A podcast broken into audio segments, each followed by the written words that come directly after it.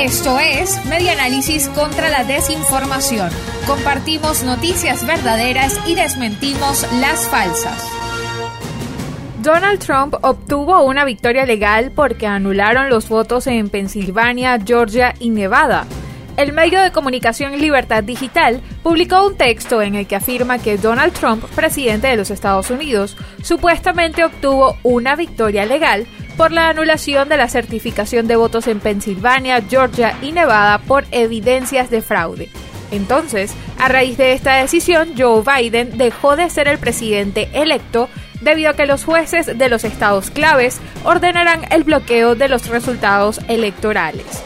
De acuerdo con la verificación del equipo de espaja.com, esta información es falsa. Los estados que se mencionan en el texto de Libertad Digital ya certificaron sus resultados electorales consolidando la victoria de Joe Biden.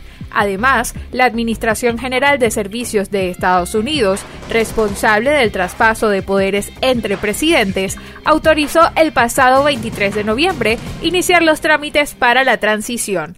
Hasta los momentos, dicha decisión no ha sido revertida. Esto fue Media Análisis contra la Desinformación. Síguenos en nuestras redes sociales, en Twitter e Instagram en arroba y nuestra página web medianálisis.org.